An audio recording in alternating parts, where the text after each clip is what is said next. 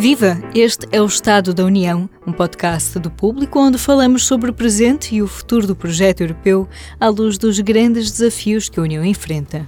Nous souhaitons un droit à la, un droit à la réparation pour les objets. Ce droit à la réparation, il permettrait d'avoir euh, des délais pour avoir accès aux pièces de rechange à un prix qui soit acceptable. Neste episódio do Estado da União, falamos sobre direitos dos consumidores na União Europeia, tais como o direito à reparação de equipamentos eletrónicos. Hoje em dia, tantas vezes, reparar sai mais caro do que comprar algo novo, mas isso vai acabar. O jornalista Rui Pedro Paiva conversa com as eurodeputadas Maria Manuel Leitão Marques, do Partido Socialista, e Maria da Graça Carvalho, do PSD, que explicam o que a Europa tem feito pelos consumidores nesta matéria. Olá a todos, estamos de volta para mais um Estado da União. Eu sou o Rui Pedro Paiva, hoje comigo com as eurodeputadas Maria Manuela Leitão Marques, do Partido Socialista, e Graça Carvalho, uh, do PSD. Hoje vamos falar sobre direitos dos consumidores. Uh, digo eu, será dos temas que mais uh, impactos tem até no cotidiano. mas um, nós Vamos falar sobre várias coisas ao longo do podcast, mas talvez começando pela questão do right to repair, isto é, do direito à reparação, que é, ao fim e ao cabo, a, ideia de que um produto deve ser reparado e deve ser reparado por qualquer pessoa e não apenas pela, pelos fabricantes. Professora Maria Manuel Leitão Marques, começando por si, a Comissão Europeia quer apresentar uma proposta legislativa sobre o direito à reparação. Eu pedia-lhe não só que explicasse ainda melhor do que eu o que é que é este direito à reparação, como é que foi o processo europeu uh, e o debate em torno deste tema e o que é que podemos esperar desta proposta legislativa. Olá, boa tarde, que cumprimento também a Graça e a Aline que estão connosco, e o Rui. Um, eu, como vocês sabem, estou com uma voz um bocadinho debilitada, mas eu vou tentar aguentar este, este podcast e faço com muito gosto. Então, vamos lá ao direito à reparação. Eu acho que o direito à reparação é uma questão muito importante nos dias de hoje, em que se fala muito de questões ambientais, transição climática, e ela passa também por aqui. Um, em primeiro lugar, porque uh, é um direito que permite aos consumidores poupanças ao prolongar a vida útil dos produtos um, ehm, e conservando aqueles a que já estão habituados. Uh, está aprovado que 77% dos europeus preferiam reparar os seus produtos a substituí-los. Há razões pelas quais não o fazem, mas preferiam se fosse possível. Um, ehm, e uh, dos 36% uh, que não escolhem reparar os seus produtos danificados, 64% tenta fazê-lo, a maior parte é porque a reparação custa mais que o produto novo. E aqui é que está o cerne da questão. Em segundo lugar, é melhor para o ambiente, porque diminui o uso de recursos, um, aumenta a longevidade dos produtos e reduz os resíduos. Por exemplo, os resíduos eletrónicos estão a crescer, em média, entre 3% a 5% ao ano e são uma das fontes de resíduos em maior crescimento na União Europeia. E em terceiro lugar, prejudica, não prejudica, quero eu dizer, os negócios na Europa.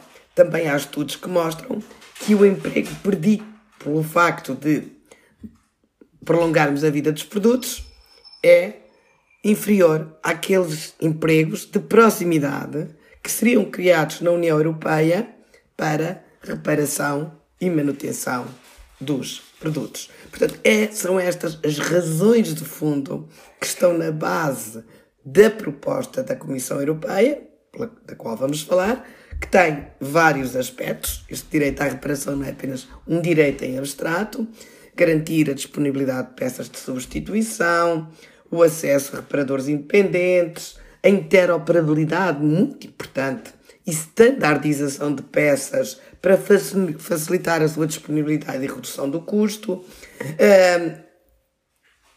outra questão muito importante, a possibilidade dos próprios produtos serem acompanhados de um guia para as avarias mais frequentes, as formas de as reparar, o custo e tempo estimado para o fazer, no fundo, e também garantir naturalmente que o consumidor está informado dessa possibilidade no momento da compra do produto. Portanto, lutar contra a obsolescência programada, porque muitos produtos, incluindo este que eu tenho aqui ao meu lado que está a gravar, eh, são programados para os termos que substituir antes de, enfim, aquilo que seria a sua vida útil esperada estar terminada. Eh, lutar contra essa morte programada é um grande objetivo, não apenas que favorece os consumidores, mas também ajuda na transição climática. Uh, professora Graça, uh, é exatamente isto. O right to repair é quase um dois em um. Não é só questão do, dos direitos dos consumidores, porque se eu compro um produto uh, e sendo ele meu, eu não devo estar obrigado a, a ter que repará-lo ou substituí-lo total, totalmente quando, quando acontecer alguma coisa, mas também tem este lado ambiental, né? daí ser importante caminharmos neste sentido. O que é que espera desta proposta legislativa? Muito obrigada, muito obrigada pelo convite e também queria cumprimentar a Maria Manuel. Um, isto é muito importante até e insere-se na, na, questão da economia circular, não é? Portanto, de uh, prolongar, de certo modo, uh, o tempo de vida dos produtos. Nós temos um grande problema na Europa uh, do abastecimento de produtos, de matérias-primas, algumas matérias-primas raras e que temos que importar, e daí a necessidade de prolongar o tempo de vida de, de, de alguns dos produtos. Mas é importante que tenha feito esta uh, esta chamada de atenção que ninguém é obrigado a isso, porque houve uma campanha nas redes sociais de desinformação a dizer que a União Europeia ia obrigar uh, uh, as pessoas a não mudar de telemóvel, que só podiam mudar de telemóvel ao fim de cinco anos. Não é isso que está em cima da mesa. Está em cima da mesa a possibilidade, se o consumidor quiser e se lhe for mais útil, prolongar o tempo de vida de um produto, nomeadamente de um telemóvel. Sim, é porque uh, este Right to Repair foi quase um movimento também uh, uh, muito aguerrido e por causa disso também tem essas reações do outro lado. Essa, né? Do outro vezes. lado. Mas há aqui algumas barreiras. Maria, Maria Manuel já falou em algumas, mas há, há, outras. Uma outra que também é importante é que os, os fabricantes muitas vezes não, não querem fornecer um manual para a, a reparação e estão-se a basear em argumentos jurídicos de proteção de patentes. Ora, é, é, não tem razão, há formas de ter manuais de, de reparação sem uh, libertar os segredos de, de, de produção do, uh, dos produtos. E isto já foi assim, talvez uh, não no seu tempo, mas eu lembro-me do, do, tempo em que havia toda uma comunidade de reparar. Nós repara, os, os produtos eletrodomésticos avariavam e eram reparados. Isto cria também o empregos locais, ocupações locais, e isso é muito importante. E, e está aí, há estudos, como a Maria Manuel disse, a dizer que esses, uh, o número de empregos criados será superior àqueles que são uh, uh, destruídos pelo pelo tempo, o maior tempo de vida dos, dos equipamentos. Até porque, na maior parte destes equipamentos, são feitos em grandes multinacionais, em grandes empresas, com um grande grau de robotização e, portanto, nem envolvem demasiada mão de obra. E a mão de obra, eh, a reparação, é, é mão de obra intensiva. Um dos problemas que nós temos é não ter pessoas qualificadas para a mão de obra, para a mão de, obra de reparação. Nós de, perdemos essa capacidade. Há muito pouca gente que saiba reparar neste momento.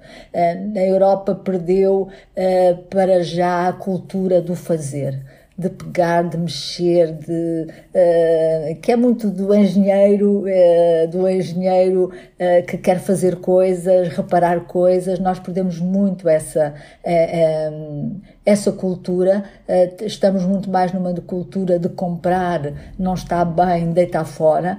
Ora, todas as questões ambientais uh, uh, nos levam a, repensar um pouco essa atitude e a reparar aquilo que, que, que, pode ser reparado. é preciso ter pessoas que o saibam fazer.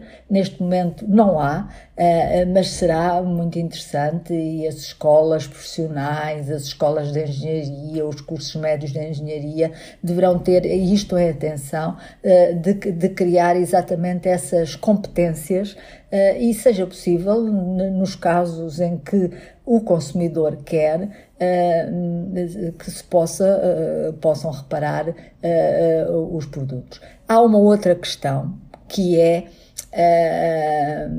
os produtos que estão programados ou que intencionalmente uh, têm uma vida mais curta. E é o caso dos telemóveis, que é, uh, eu tenho dois, um comprado há muitos anos, que funciona otimamente, que, que a, a bateria, não digo o nome das marcas, a bateria ainda funciona, e tenho um uh, moderníssimo, novíssimo, e que de dia para dia a bateria já não serve, e, os, e, e, e tem dois anos e já já me dizem que já não há capas e já não há, já não posso fazer o update do software e tem dois anos. E portanto há toda uma nova cultura uh, de, de nos obrigar a, a trocar de, de, de, de, produtos num curto, muito espaço de tempo, mesmo aquele que não querem. É com isso que nós temos que acabar. Eu uh, gosto de mudar de telemóvel quando eu, quando eu quero, não é por ser obrigada a mudar Sim. de telemóvel. Isto é praticamente obrigar. Exato isto é praticamente obrigar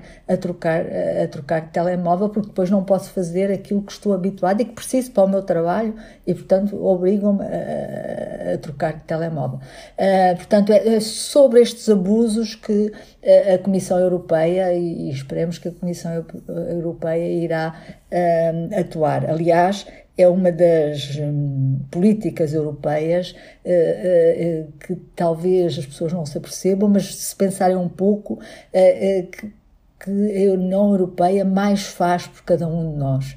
Uh, o produto que não está bom e que uh, e, por um período de dois anos temos direito ou, ou, ou, que nos devolvam o dinheiro ou trocar o produto e os comerciantes sabem e fazem-no.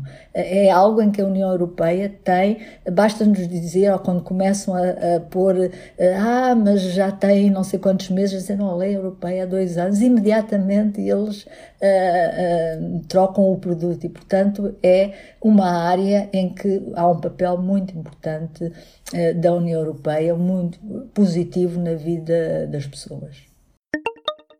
O evento Vinhos e Sabores regressa este ano à FIL no Parque das Nações, numa organização da revista Grandes Escolhas e do Jornal Público. De 16 a 18 de outubro, não perca o maior evento vínico de Portugal, com centenas de produtores, masterclasses e provas especiais. Adquira já o seu bilhete na Ticketline com descontos exclusivos a assinantes. Professora Maria Manuel, hum, a Comissão Europeia vai ter força para obrigar uh, as grandes empresas a, respeitarem este direito à reparação, ou estas grandes empresas vão encontrar aqui uma maneira de, de, de, de, se esquivar a esta questão? Uh, boa pergunta, só no fim é que se sabe. Uh, eu já vi, costumava ensinar aos meus alunos quando dava aulas que era preciso ter muito cuidado com a aplicação criativa da lei. E dava sempre aquele exemplo da lei sobre os horários das grandes superfícies comerciais em Portugal que conduziu a que elas se partissem e em vez de terem um grande espaço onde se vendia roupa, eletrodomésticos e produtos alimentares variados e complementares, passaram a ter três. Eu não vou dizer os nomes, mas vocês conseguem imaginar do, qualquer, do que é que eu estou a falar. Todos estes com 1999 metros quadrados no máximo. É um exemplo de que cumpriram a lei, mas cumpriram de uma forma tão criativa que o objetivo da lei foi completamente gorado, eh, que era naturalmente dar um privilégio aos mais pequenos relativamente aos horários de abertura, fechando aqueles que tinham outras possibilidades. Mas há muitos outros casos, infelizmente, portanto a pergunta é tão pertinente.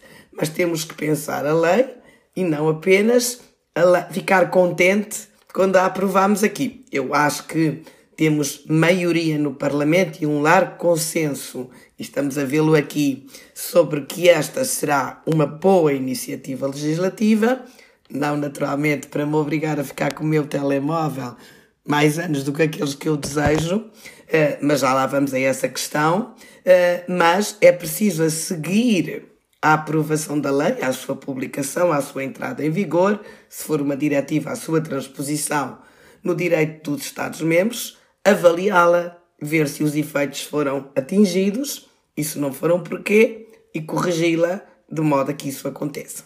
Não é apenas aqui que temos este desafio, há muitas outras áreas onde há esse desafio. Temos agora a lei dos serviços digitais, bastante mais complicada, ou a lei dos mercados digitais, eh, bastante mais complicada de eh, cumprir, mas é muito importante que o ciclo de vida de uma lei seja olhado pelo legislador até aos efeitos de serem atingidos.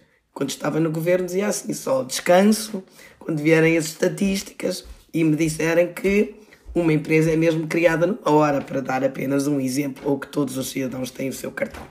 Porque muitas vezes a gente, ah, é ótimo, isto ficou magnífico, mas há qualquer coisa que emperra, ou por aquilo que o Rui disse, ou porque a lei, hum, hum, enfim, não estava bem feita.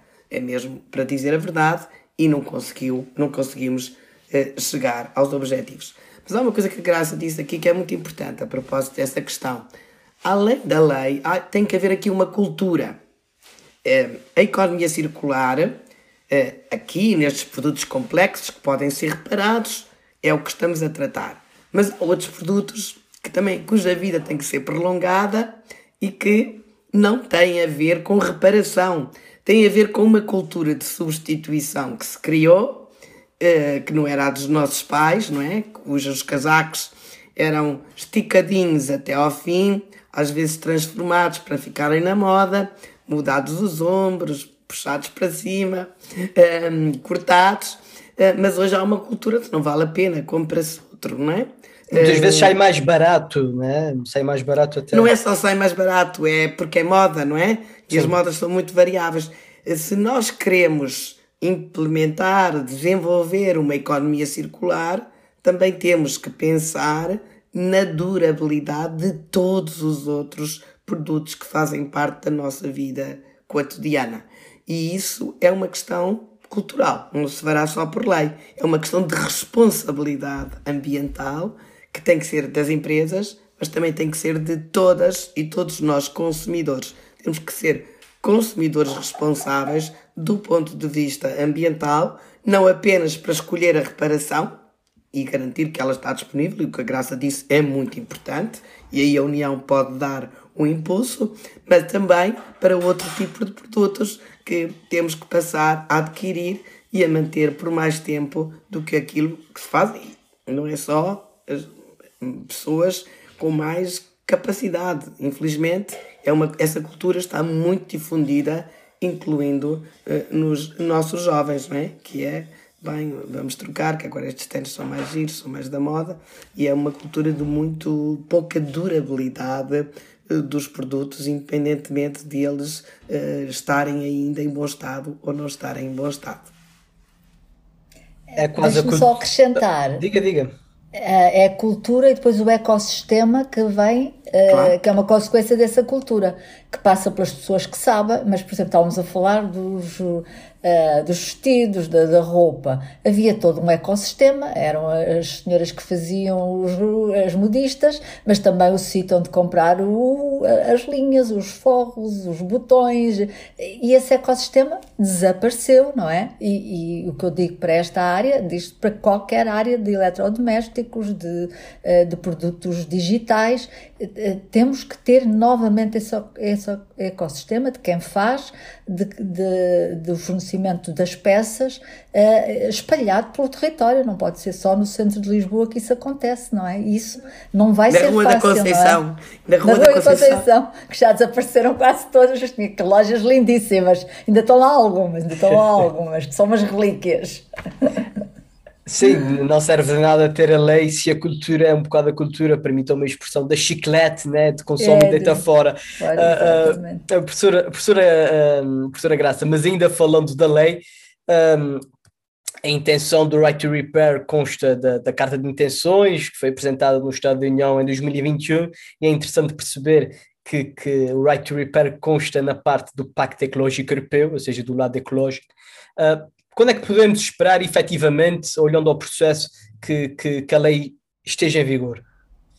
Bom, Primeiro temos que ter, eh, portanto, a proposta, depois tem que ser, dependendo da, da, da, da natureza da proposta, se for com decisão, o relatório do Parlamento, o relatório de, do Conselho e, e uma negociação.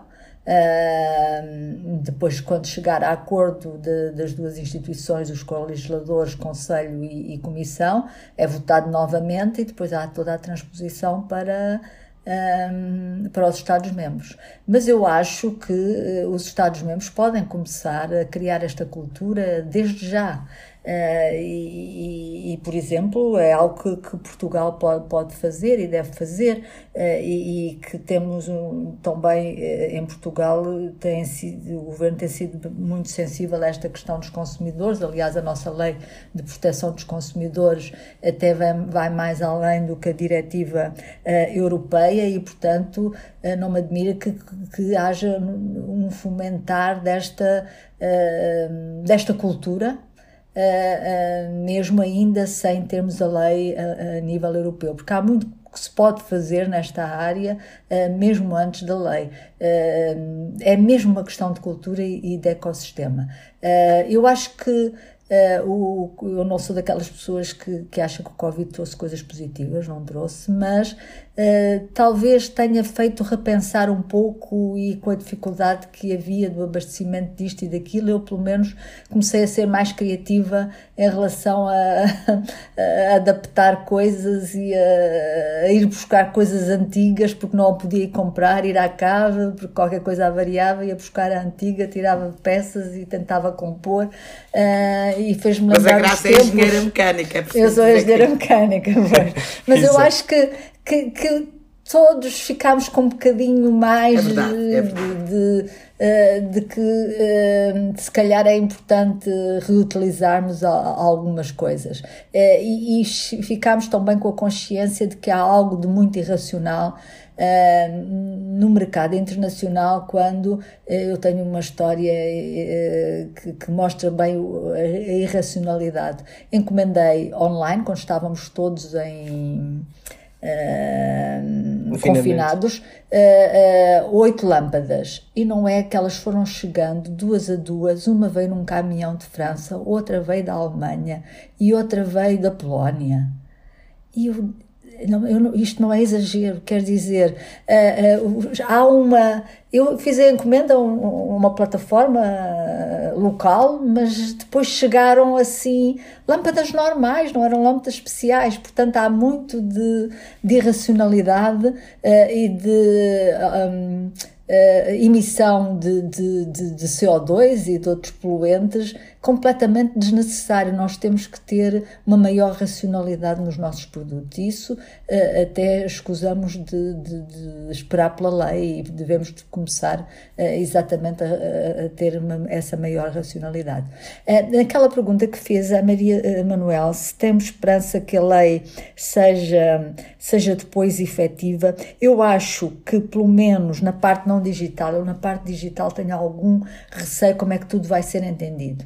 Mas na parte mais física, uh, tudo o que tem sido proteção dos consumidores há uma grande vigilância por parte das organizações de proteção dos consumidores, há uma grande rede europeia e as coisas funcionam bem. E eh, também os fornecedores e as plataformas e, o, e, e as empresas e quem vende sabe que eh, se não cumprir a lei nós podemos ir à DECO, agora disse o nome, mas acho que posso, uh, ou outra instituição semelhante espalhada pela Europa, uh, fazer queixa, eles ajudam e, e, e, as coisas acabam por se resolver. E isso tem funcionado bem. Portanto, eu acho que a proteção dos consumidores é uma das áreas em que nós conseguimos que as leis sejam uh, aplicadas, bem aplicadas na Europa. É que muitas vezes estamos aqui a falar de grandes empresas, de gigantes da tecnologia e que vão ter certamente alguma resistência em relação a isso, não é? que muitas vezes uh, pode, pode pôr em causa a própria, própria lei. Um, Deixa-me só acrescentar aqui uma diga, coisa diga. que me parece importante que, do, que a, do que a Graça disse. E sim, é verdade, a gente vê mesmo aqui que a Organização dos Consumidores Europeia não apenas é poderosa, é atenta e tem meios, estuda tudo com muita profundidade, tem estudos magníficos é, na verdade, uma excelente surpresa estarmos ao mesmo nível, não é? Não, isso tem que ser, as organizações dos consumidores têm que ser poderosas. Mas eu só ia brincar com o nome do plano de recuperação e resiliência, que também seja para isso, não é?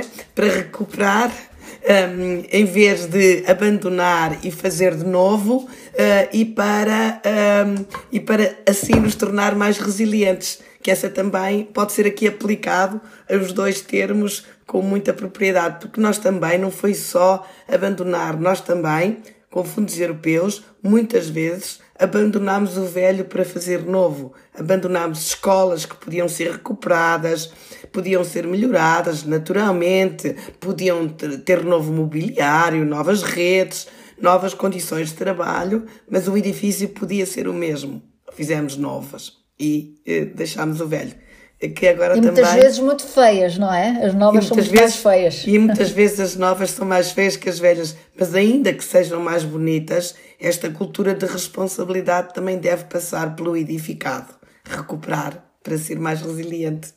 Uh, professora Maria Manuel, uh, nós já estamos a entrar na reta final deste podcast. Vou fazer uma última intervenção a, a, a, com, às duas, uh, no âmbito mais geral do, do, do, dos direitos dos consumidores. Que outras matérias estão em cima da mesa na agenda europeia? O que é que podemos esperar nos próximos tempos a nível europeu quanto a essa questão do, dos direitos dos consumidores? Há, há muitas, há muita. Na agenda europeia veio ontem um link e hoje já chegou o plano da agenda europeia, há muitas áreas com uh, impacto na vida dos consumidores. Já na nossa agenda, minha da Graça, que estamos nas mesmas comissões, está o regulamento sobre a segurança dos produtos, que é muito importante, porque hoje os produtos são dinâmicos ao longo da sua vida. Não me importa que isto tenha sido certificado ou muitas outras coisas. Uma boneca, por exemplo, a Kali, que o Bio que outro dia me trouxe, foi certificada quando foi criada, se com atualizações de software o produto pode ser modificado. Portanto, nós temos que ter uma outra abordagem sobre a segurança dos produtos. A diretiva do crédito ao consumo, porque hoje também temos meios de financiamento digitais que não estavam cobertos pela diretiva anterior, um, e em matéria de serviços digitais, a desinformação, também vem aí legislação nesse sentido praticamente tudo que chega de mercado interno, e não apenas de mercado interno, tem hoje quase sempre uma forte vertente de proteção dos consumidores. Até quando discutimos as alfândegas, nos preocupamos com a segurança dos produtos que entram no nosso uh, espaço da União. Doutora Graça, o que é que a União Europeia está a fazer para proteger os consumidores? Além disto, nós, eh, eu tenho essa preocupação, eu acho que a Maria Manuel também tem, quando olhamos para outros eh, relatórios, quando analisamos ou somos relatoras de outros relatórios, eh, que possam parecer que à primeira vista não tem nada a ver com com a proteção dos consumidores, nós eh, introduzimos sempre essa, essa dimensão. Estou a falar, por exemplo, o que vem aí em relação aos dados, não é? Uh, os relatórios sobre a saúde, não é? onde os novos medicamentos, os, uh, a estratégia a cibersegurança, a, a, cibersegurança, a estratégia da indústria farmacêutica, a, a nova uh, autoridade de, de, para, as, para emergências uh, das, das, sanitárias, tudo aí, nós as duas geralmente pomos a proteção dos consumidores e o género, está lá o sempre. um aspecto transversal. São transversais e, portanto, e, e, e isso é, é, é, eu acho que deve ser assim, porque há, há, a legislação específica, mas há em todas as outras áreas, tem que se ter atenção às pessoas, a sua proteção, eh, e é o que nós tentamos fazer, seja ele nos transportes também, eh, tudo que, o, o que vai ser legislado na área dos transportes, na área da saúde, na área do na agricultura. Data, na agricultura, a qualidade alimentar, portanto, tudo a proteção dos consumidores tem, tem de estar em, tudo, em todas essas áreas, até na própria investigação, não é? Que, que é centrada nas pessoas e, e que tem atenção a todos os princípios éticos que defendem uh, os valores de, de, de, das pessoas, isso é importantíssimo. Bem, professora Graça Carvalho, professora Maria Manuela Leitão Marques, obrigada pela vossa presença, uh, foi um gosto tê-las aqui e até o próximo Estado da União. Uma conversa moderada por Rui Pedro Paiva com as eurodeputadas Maria Manuel Leitão Marques e Maria da Graça Carvalho. Voltamos já a seguir ao intervalo. Viva! Este é o P24. Olá, este é o Poder Público. Sobre Carris. Este é o Vitamina P. Vamos lá? Já segue os podcasts do público? Subscreva no iTunes, Spotify ou na sua aplicação para podcasts.